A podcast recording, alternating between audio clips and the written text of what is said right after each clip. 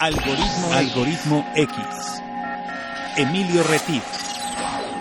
Francisco Disfín.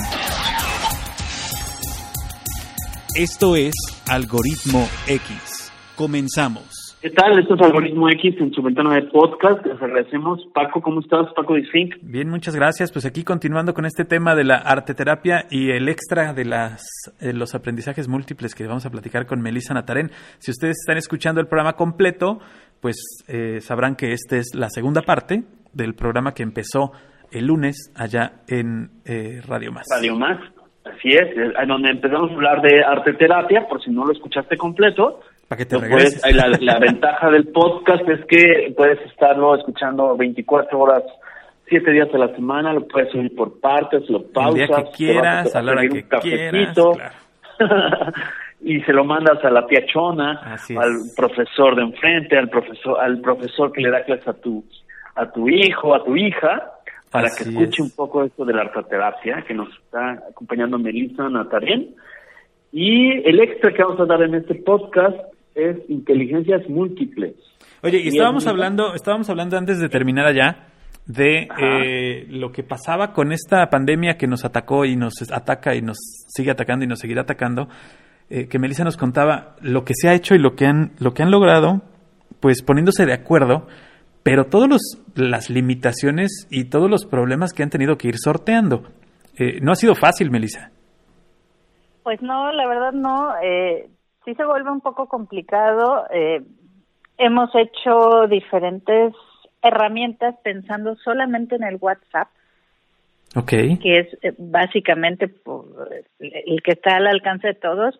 Y, y, yo pensando en mis niños, sí tengo dos o tres familias que, por ejemplo, sé que la situación está precaria en casa, de acuerdo a, a, las actividades que realizan los papás, y, y pensando en eso dije, uy, no, o sea, yo a los míos les tengo que mandar las actividades solamente por WhatsApp y también que no genere como un cargo extra y un gasto, claro. Ajá, de los papás para decir, ay, ahora tengo que cargar más crédito porque la maestra me está haciendo ver un video en YouTube y, ¿no? Entonces, o el, hecho de, yo me tocó por ahí escuchar una, en, los primeros días de esto, hace ya dos meses, cuando una tarea era ir a comprar a la papelería material para hacer una tarea. Dije, o sea, no puede ser que crean que eso es tratar las cosas en línea, por Dios, ¿no? O claro, sea, ve a la papelería y, contágiate de COVID y por ahí te traes tus materiales. Pues no, o sea, ¿no? Creo que... Sí, sí o sea, este, este mensaje es patrocinado por COVID-19. Pues no, o sea, creo que no es por ahí, ¿no? Claro, eh, eh, pues nosotros somos tres maestras de segundo, hay tres, tres grupos de segundo grado y la verdad hemos hecho un trabajo padrísimo entre las tres, ya llevamos ah, casi los dos años juntas trabajando y pues decidimos mandar, por ejemplo, audios haciendo dictados de, de un cuento. Okay. Eh, e incluso para el Día de la Madre tuvimos una sorpresita por ahí que a los niños entre las actividades les pedí que leyeran en voz baja, eh, sin, sin ayuda de ningún adulto, ¿no? Y les puse, es que esto va a ser tu tarjetita para tu mamá, entonces tienes que ser muy discreto, ¿no? Claro, sí, los festivales de del Día de la Madre fueron fabulosos en línea, la verdad. Sí, sí, este, eh, bueno, nos las tuvimos que ingeniar, pero se han hecho actividades pues tratando también de que los niños no estén hartos de estar en casa ni con los regaños de los papás. Ni hartos de la tecnología, porque muchos van a acabar hartos de la tecnología. En lugar de tomarla como una herramienta, van a decir, no quiero volver a ver una pantalla, no quiero volver a ver un celular porque me va a dar no sé qué, ¿no? Exacto, y, y los papás que entran en conflicto de, ah, es que yo ya me choqué, ahora vas tú, ¿no? Y terminan en discusiones fuertes, qué sé yo, ¿no? Entonces, tratamos de, minimizar esos roces y, que cada niño de acuerdo a su ritmo, porque también cada niño tiene su ritmo.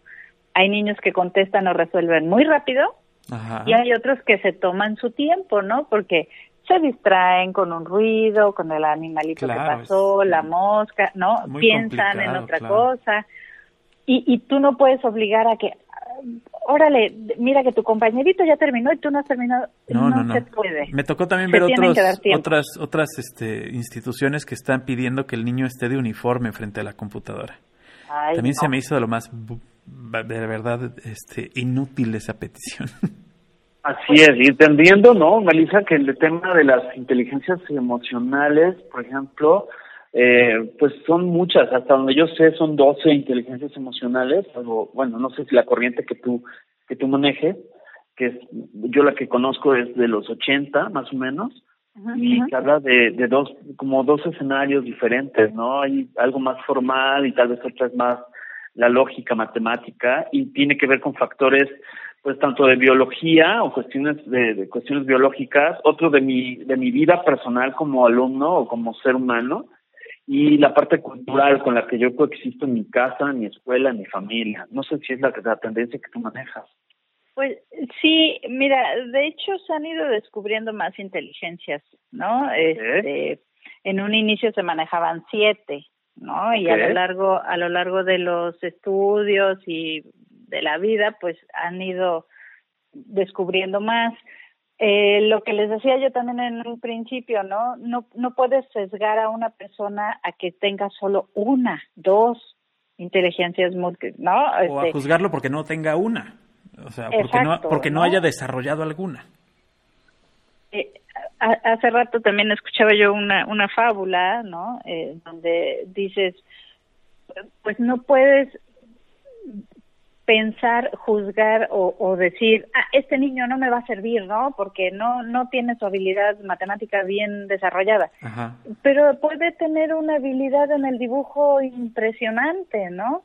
Claro. Eh, que, que si tú estás tachando o eh, juzgando al niño porque no tiene esta habilidad matemática, lo vas a dañar emocionalmente y entonces lo puedes hasta de alguna manera como detener en ese crecimiento y entonces en lugar de ayudarlo a que avance en su desarrollo tanto conceptual, emocional, vivencial, ¿no? Eh, social, lo vas a coartar. Y entonces... Lo vas a intentar medir por lo mismo que los demás y pues no más no te va a dar y es igual y que él, él es capaz de llevarlo, eso que le estás explicando, lo está este, decodificando, como hablábamos en la primera parte, y tal vez lo lleva a un son, ¿no? O lo lleva a una décima, y lo lleva a una rima, y es tan útil como llevarlo a una parte matemática. A un póster y, otro lo puede llevar a una escultura, ¿no? O a un meme, exacto, claro. Sí. Mira, yo tengo unos niños que son fabulosos dibujando y de verdad te hacen unos dibujos que tú dices, ¿qué es esto? ¿No? O sea, este dibujo lo hace un niño de 12 años, ¿no? Y cuando tiene 7. Y entre ellos mismos hay una gran diferencia. Hay un niño al que le encanta dibujar con puro lápiz y hay otro que usa color. Y el que usa puro lápiz, en algún momento le dije, oye, ¿por qué no los coloreas? Ah, porque no me gusta. Claro. Ok, ¿no? o sea, es completamente válido. Y yo en, en mi clase, de repente sí me sale así un poco lo maestra regañona, ¿no? Y, oye, ¿por qué estás haciendo dibujitos en la libreta cuando estamos explicando algo? ¿No? ¿Me puedes decir de qué estábamos hablando? Y me lo dice. Claro. Claro, porque está tejiendo la historia, la narrativa, ¿no? En su, mundo. Y, y es a lo mejor. ¿no? y, sí, y a lo mejor es mucho más auditivo que visual. ¿No? En cuanto a esto de las inteligencias múltiples. Entonces, no necesita estarte viendo y poniéndote atención como tú quisieras. No, no necesita estarte viendo directamente a la cara, puede estar haciendo otra cosa con sus habilidades manuales y visuales, mientras el, el auditivo está totalmente poniéndote atención. Exacto. Y es un niño así de dieces, ¿no? Pero ahí la situación que él tiene es emocional y entonces no está, eh, de repente no está como logrando contener sus emociones al grado que llega a ser corajes y berrinches de, con él mismo. de repente, claro. Sí, sí, continuamente explota contra la persona que está enfrente y demás, pero encontramos una muy buena solución también con esto de las artes, pues le encanta dibujar y tal. Entonces, un incentivo para él es, si tratas de contener estos como arranques, ¿no? Donde no lastimes a los demás, eh, fíjate qué, qué te lo está provocando. O sea, tuvimos que hacer un trabajo así como interno. ¿Qué te lo está provocando? ¿Por qué es que explotas así? ¿Qué necesitas y demás? Claro, tal vez su, musa sea este la de la tragedia, ¿no? Que era Melpómenes, si no recuerdo mal. Este, tal vez su manera de procesar esta historia va a terminar siendo un dramaturgo de tragedia. Sí, sí, sí. no, ¿por qué no? Y, es que a todos sus dibujos les pone sangre y así decapitados, ¿no? Entonces tú dices, híjole, pero es un niño de siete años, ¿no? Pues que está viendo y tiene un lenguaje elevado para su edad. Pues la solución que encontramos fue incentivarlo con un taller de arte. Justo. Entonces, lo que decidimos, bueno, este niño necesita contener, ¿no? Y, y analizar sus emociones. Bueno, ¿sabes qué? Eh, vamos a estar trabajando y los días martes, si vemos que has estado trabajando de manera pues tranquila, ¿no? Que no has agredido a tus compañeros y demás, cómo te vas sintiendo, vas a ir a tu taller de arte, ¿no? De alguna manera, de alguna manera. Premio, ¿no? Exacto. Suena como feo a veces que, que es como condicionante, pero justo están en su formación y si no les enseñamos como de qué manera dirigir de manera positiva sus emociones y no de manera negativa, pues es ahí donde entra toda esta artillería de los maestros, porque esto fue un conjunto de varios maestros, ¿no? La maestra de artes, de, de mi parte, la psicóloga y demás, sus padres, ¿no? Que sí están al tanto, pues es como darle justo esta, esta zona de seguridad, lo que decías Paco, que el niño se sienta seguro, tranquilo y que pueda expresar, ¿no? y, se ha logrado un avance grande porque sí llora, se desahoga, pero ya en su llanto me dice, es que quiero esto. Claro. Sí, sí, ya la, ya la frustración está detectada, ya no, ya no nada más es una frustración explosiva, sino ya detectó él que tiene que hacer algo y que las cosas resultan en una reacción. ¿no? Eso es importante. Claro, pero igual y las puede hacer, las puede hacer hacia, su interior, o sea, no todos los niños, tal vez tienen niños una, una, inteligencia más intrapersonal, más hacia adentro, ¿no? Tal vez es más existencial, es probable que vaya a ser más filósofo, no, yo estoy tratando de adivinar historias, pero no necesariamente tiene que socializarlo o disfrazarse, porque no todos nos gusta disfrazarnos. Entonces, luego en los modelos educativos, que todos los niños se tienen que disfrazar de Pancho Villa. Bueno, pero el niño no se quiere disfrazar. Sí, y ahora que decías de, de, estas nuevas inteligencias o inteligencias que se han ido, eh, yo creo que más que descubriendo, este, nombrando, ¿no? Porque las, las, las inteligencias estaban ahí.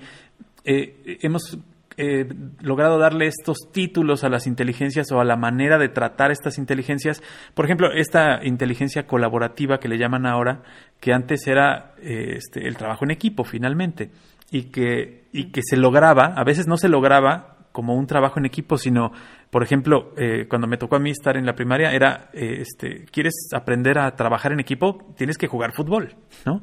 Pero tú nunca, hacías nunca hacías nada, Paco. ¿no? yo nunca jugué fútbol, yo nunca jugué fútbol, así, te lo digo, nunca jugué, nunca he jugado fútbol, o sea, entonces era, eh, había que jugar fútbol y sí, ok, el fútbol te puede enseñar muchas cosas, además de fútbol, te puede enseñar muchas cosas, así como la pintura te puede enseñar muchas cosas además de la pintura, que eso es lo interesante y lo importante dentro de estas inteligencias, eh, más allá de enfocarnos a solamente tratar eh, un tipo de inteligencia, claro, podemos echarle la mano a alguien que no ha abierto esos canales de inteligencia con un específico eh, aprendizaje específico en ese tipo de inteligencias, pero no generalizar, como decíamos desde un principio y como lo hemos dicho durante todo el programa, cada niño es diferente y cada reacción del docente hacia el niño tiene que ser diferente.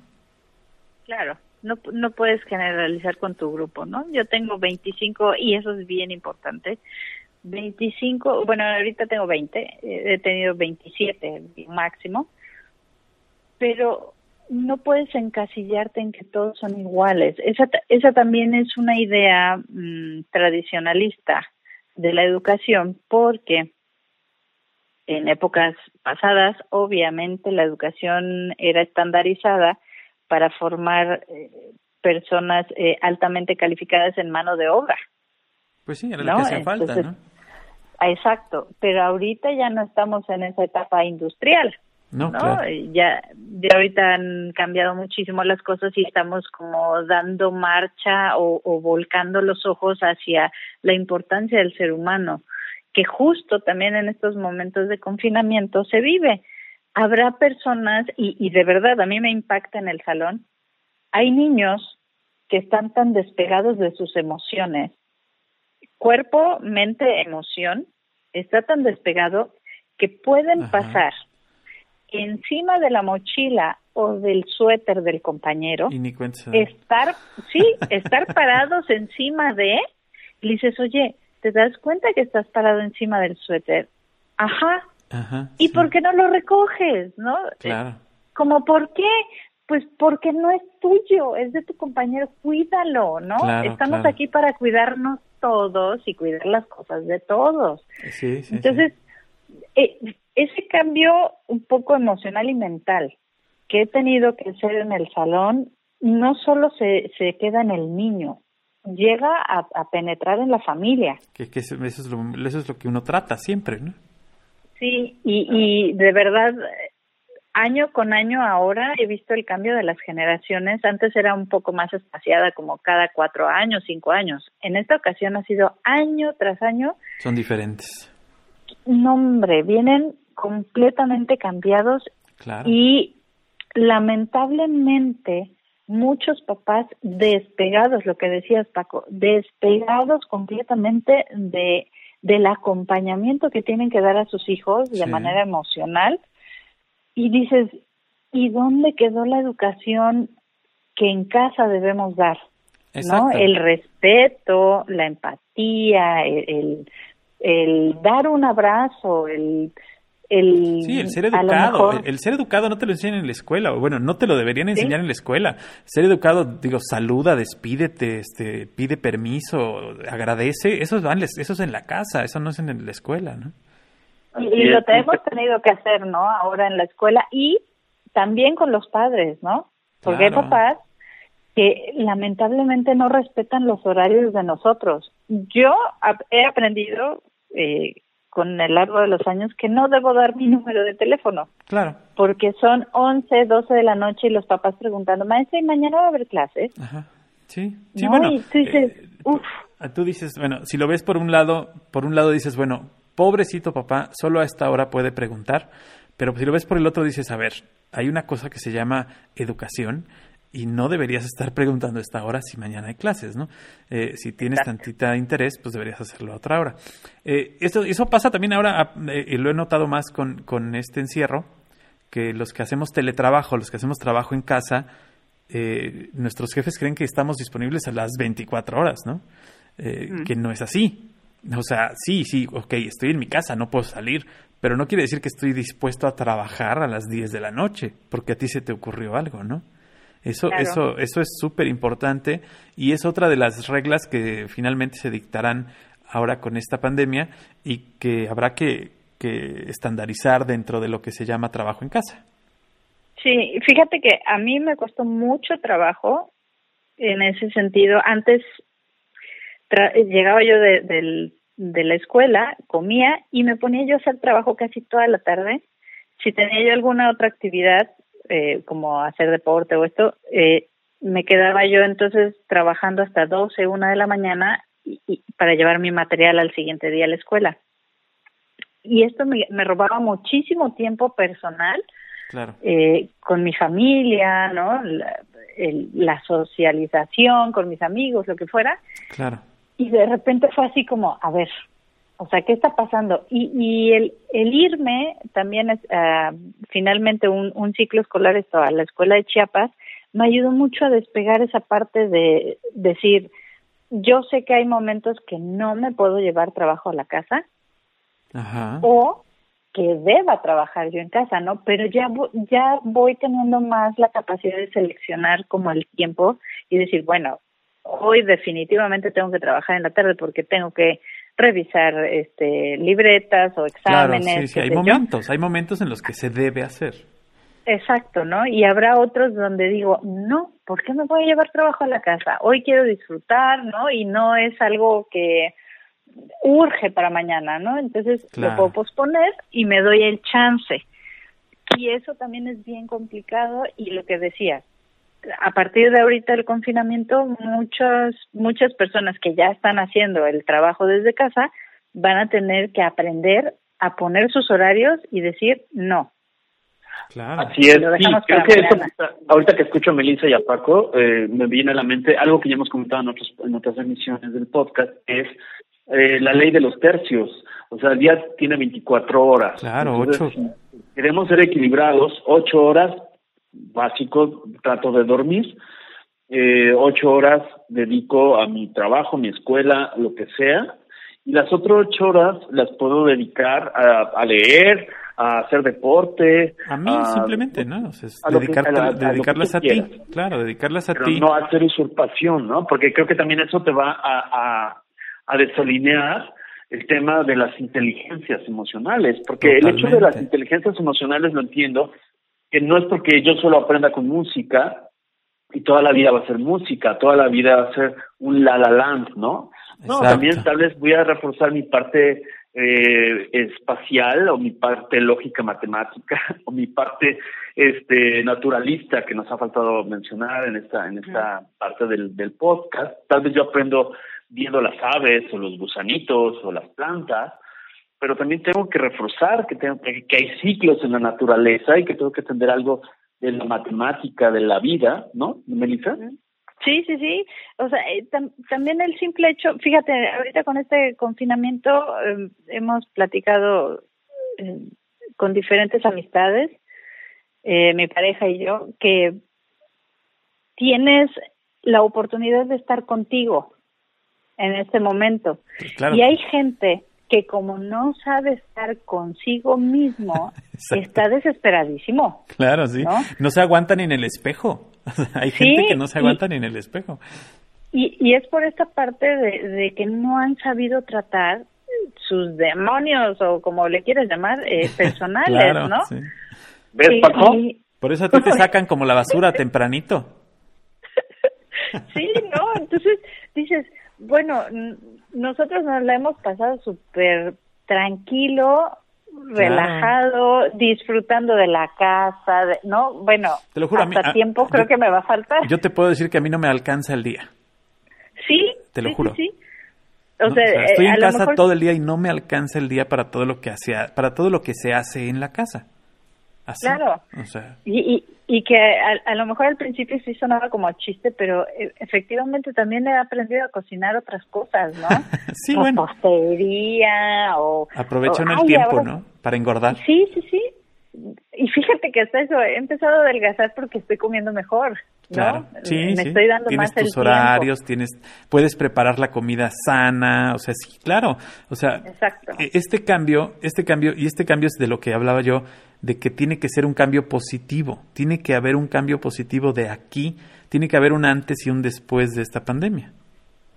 Sí, y, y fíjate, también los tiempos antes de la pandemia eran corre, corre, corre, corre, corre, y todo el día se te iba. Sí, sí, casi siempre. Y, y no te das el tiempo de, como decía ahorita eh, Emilio, si eres un poco más naturalista o quieres desarrollar esa parte, siéntate en, en el pasto a ver el cielo, el sol, y no nos damos ese tiempo regularmente. ¿eh? No, claro. Y o siembra tus, si te gusta cocinar y esa es tu parte creativa, este, tal vez empiezas a sembrar y descubrir que tu huerto familiar, aunque vivas en un multifamiliar o vivas en el campo, donde claro tus, hierbitas y cómo vas a ir. No te las vayas a fumar, pero sí puedes. Que no, no, no. no, eso no. Pero, pero sí es importante darse, darse esa posibilidad de abrir otro telón en la vida, ¿no?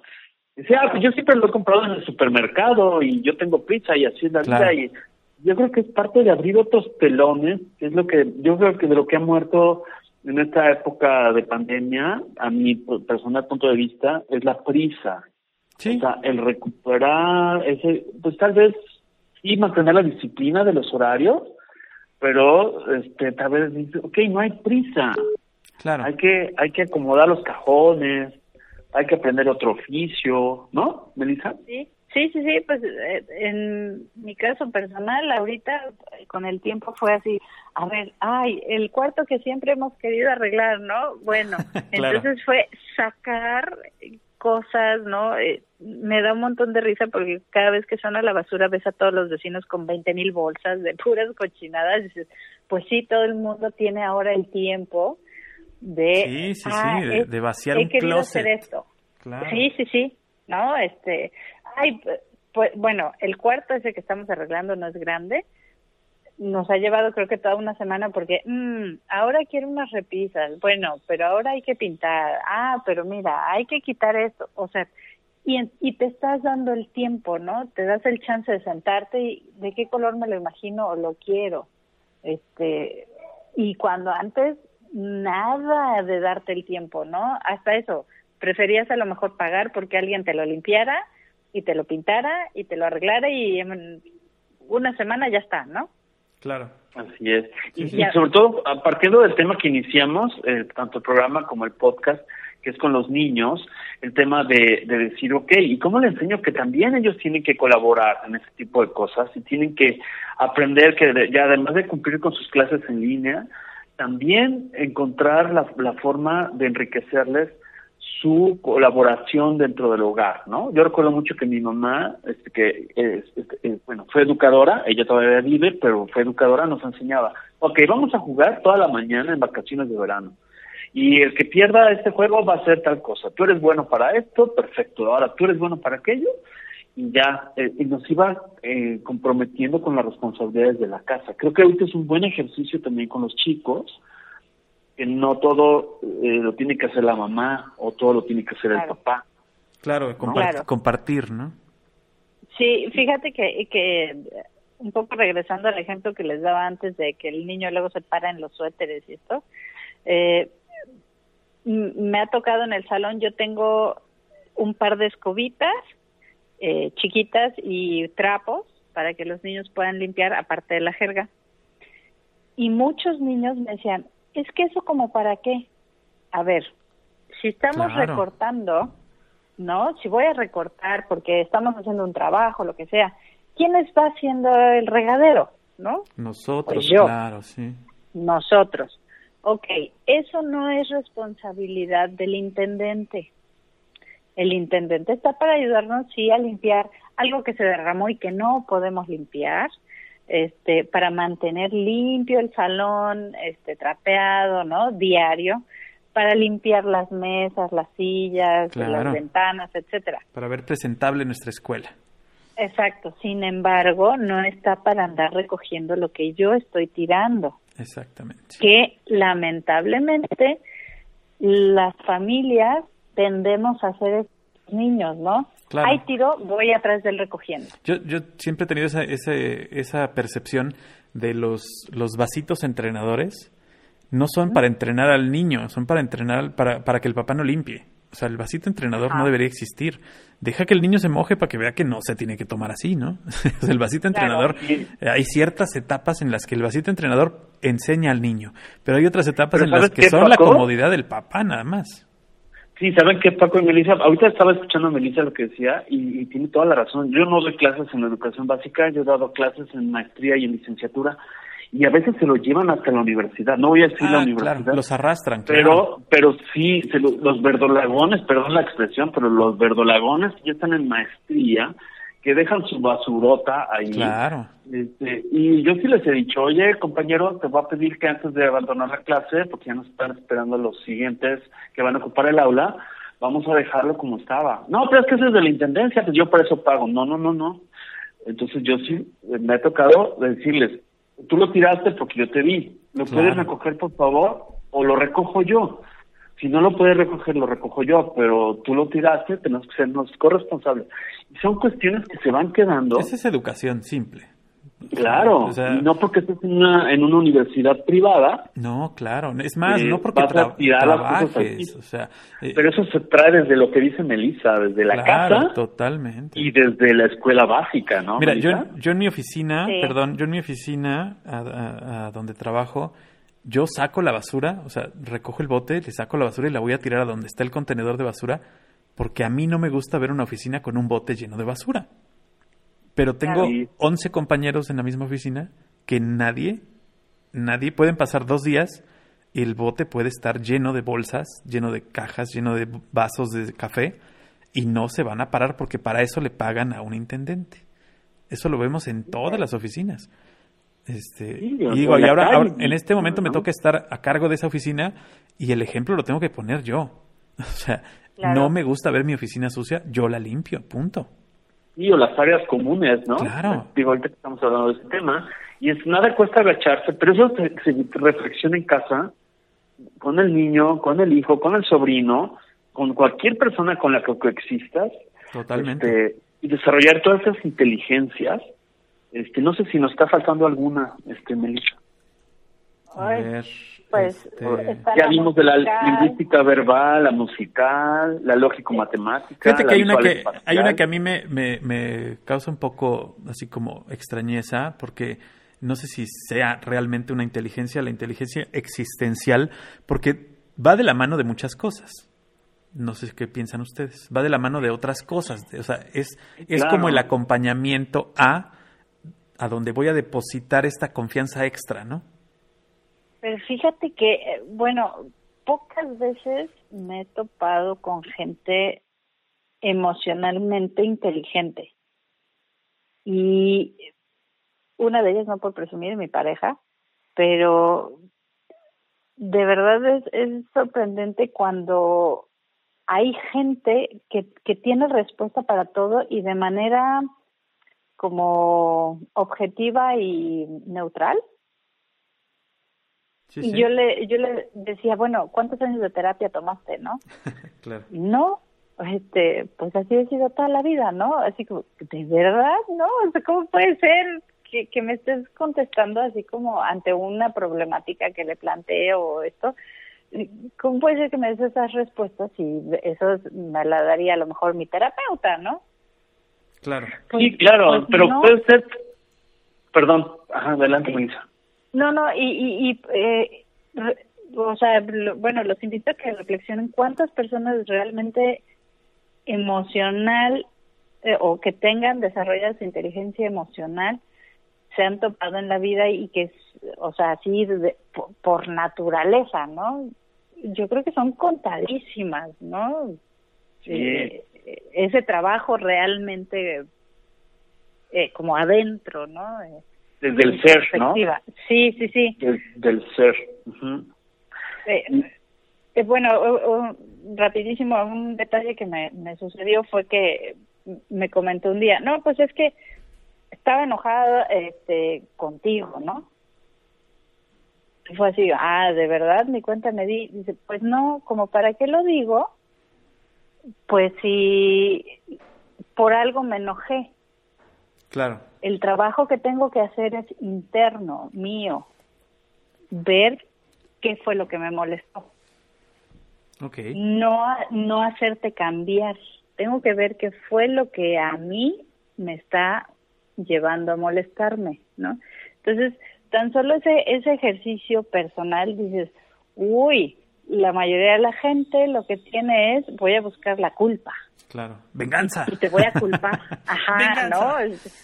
Entonces, ahí es cuando dices, anda, mira tú, ¿no? Este, hay gente que es emocional, ¿no? Y hay, y hay muchas maneras, creo que podríamos recomendarle a los que nos escuchan, que hay muchas maneras de, de encontrar ese balance y esa, eh, digo, y, y, también pueden, ya creo que Emilio también podría eh, compartir que pueden regresarse en los podcasts anteriores y vemos por ahí temas de la inteligencia emocional, eh, ya los hemos tratado y creo que por ahí también pueden encontrar algo interesante si nos escuchan eh, eh, a través de, nuestro podcast.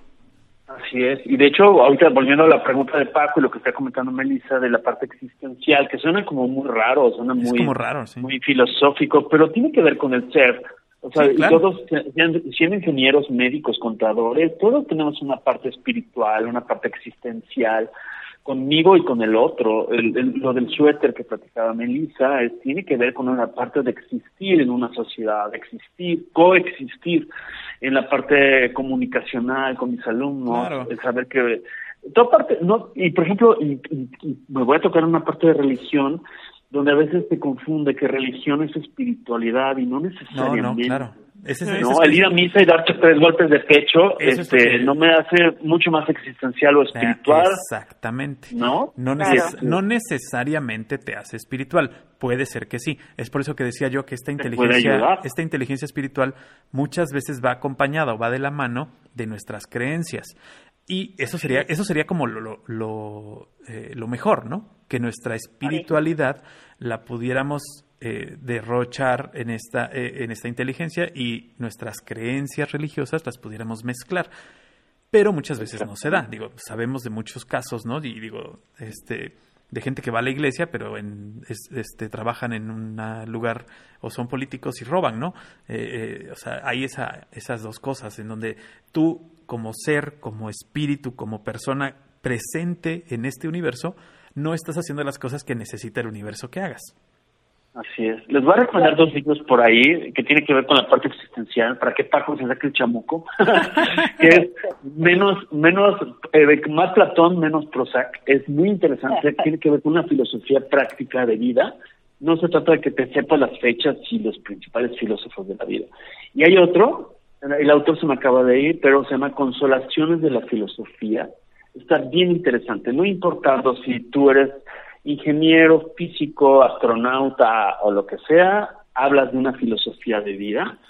Y muchas de las grandes disciplinas de los músicos, de los japoneses como país, tiene que ver con que tienen una filosofía, algo que les lleva a la famosa triada que hemos hablado en otra ocasión, que es el ser, el acomodar mi cajón del ser, el, acomodar mi cajón del hacer, que puede ser mi profesión, y el tener, que puede ser la parte material, ¿no? El coche, la televisión, la casota, este, etcétera. Pero es una, una secuencia, ¿no?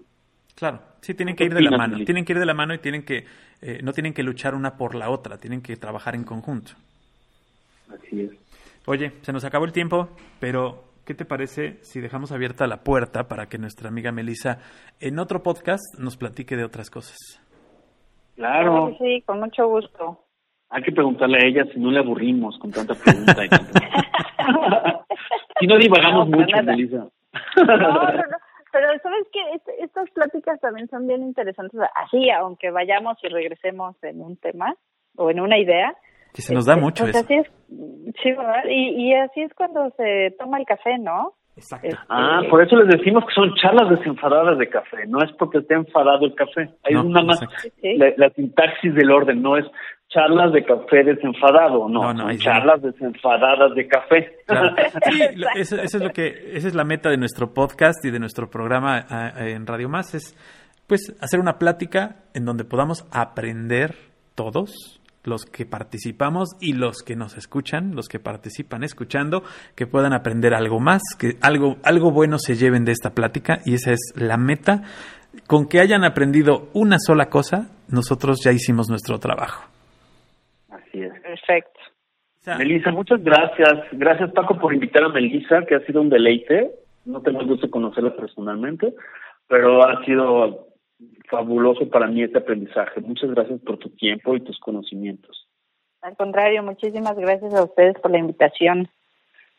Gracias, gracias a ti y pues nos escuchamos en el próximo Algoritmo X, donde sea que nos escuchen a través de Radio Más o a través de esta vía de podcast. Así es, escuchen, comenten y compartan. Muchas gracias. Hasta la próxima. Algoritmo, Algoritmo X. Emilio Retif. Francisco Disfín. Esto fue Algoritmo X.